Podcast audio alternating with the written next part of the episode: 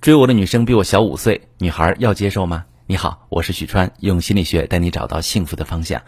我最近收到一个提问，一个女孩问我说：“老师你好，我今年三十岁，去年我认识一个男生，我们彼此都挺有好感的，但后来我才知道他比我小五岁。因为我平时属于依赖心比较强的，所以一直以来我的男朋友都是比我大的，能包容我，能忍受我的小脾气。所以他跟我告白的时候，我毫不犹豫地拒绝了他。”但是半年来，他一直锲而不舍地追我，我其实非常矛盾。一方面，我是真的对他有好感，但是另一方面，我又害怕我们俩以后没有未来，因为我身边基本没有什么姐弟恋。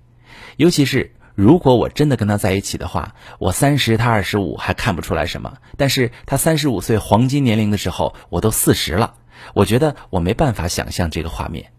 前两天他喝完酒来找我说，我就像是一块捂不热的石头，无论他怎么努力都没用。看着这样的他，我也很痛苦。我真的很想抛开一切跟他在一起，但是一想到五岁的年龄差，我又胆怯了。老师，您说我现在该怎么办呢？好，这位姑娘你好，关于姐弟恋，我想首先给你一个数据，这份数据来自社科院。一九九零年那会儿，婚姻登记里男大女小的婚姻模式占比百分之七十左右，女大男小百分之十三。到了二零一零年的时候，男大女小的模式降到百分之四十三，但是女大男小的比例已经升至百分之四十，两种模式基本持平了。也就是说，其实姐弟恋在全社会都是一个大趋势，这件事变得非常普遍了，也代表了现在女性的教育水平、经济能力的提升。但是，真的找到我们帮忙脱单的学员，有百分之七十的女生更倾向于找年龄比自己大的男人，而且相比于百分之十二的女生觉得男生比自己小无所谓，有百分之八十八的男生并不介意姐弟恋，而且越年轻的男生接受度越高。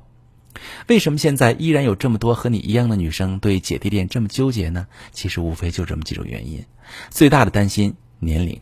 俗话说三年一代沟。如果你们在一起了，你会不由自主的担心和他之间是不是会有代沟，或者是无法找到爱好和习惯上的相似之处。比如生活上需要很多磨合，你上了一天班，身体上、心理上都很累，但是他却一心想打游戏。放假了，你只想好好休息，但是精力旺盛的他一心想出去浪。比如你担心自己老得比他快。说实话，现在的婚恋市场上，女生的年龄的确是一个筹码。选择了姐弟恋，就等于你放弃了年龄这个筹码。但是你的另一半在你想结婚的时候，还想趁年轻再拼搏一下事业。他随着年龄的增长，获得了更多的财富和社会地位，你的安全感却在逐渐下降。这个时候，一旦出现任何问题，主动权其实并不在女生手中。再比如，你需要强大的心态来面对外界的声音，尤其是亲人的质疑。有一句特别难听的话，叫做“老牛吃嫩草”。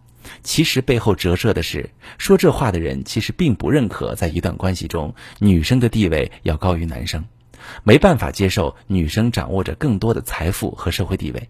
尤其是年龄大的长辈们会认为，女孩子家家的把家顾好就行了。如果选择了一个年龄小的弟弟，很大程度上会不被他们接受。在这个时候，如果男生的态度更是软弱，无法接受被狭隘的人指指点点，说他吃软饭，靠女人上位，很容易一边不想放弃你这边能给他带来的优势，另一边去别人身上找存在感。我想对你说的是，年龄的差距并不是阻碍你幸福的元凶。试想一下，如果一个比你大或者跟你同岁的男人，他看上去很成熟，觉得自己什么都懂，喜欢指导你，跟你讲道理。你说的话他又不认真听，时不时的还会丑化你，偶尔夸你一下也都是，原来你还会这个呀？这样的男人真的会比那个虽然比你小，但是愿意尊重你、爱你的男人好吗？遇见一个喜欢的人并不难，难的是他能锲而不舍的对你好，你也愿意为他做出一些退让。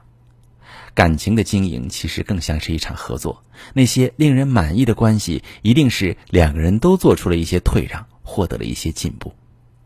如果正在听节目的你正在面对感情危机、婚姻难题，可以把你的具体情况详细跟我说说，我来帮你分析。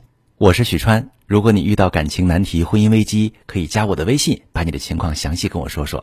我的微信是幺五三零幺三零五二六三。把你的情况细节详细跟我说说，我来教你怎么做。喜欢我的节目就关注我、订阅我，我们一起做更好的自己。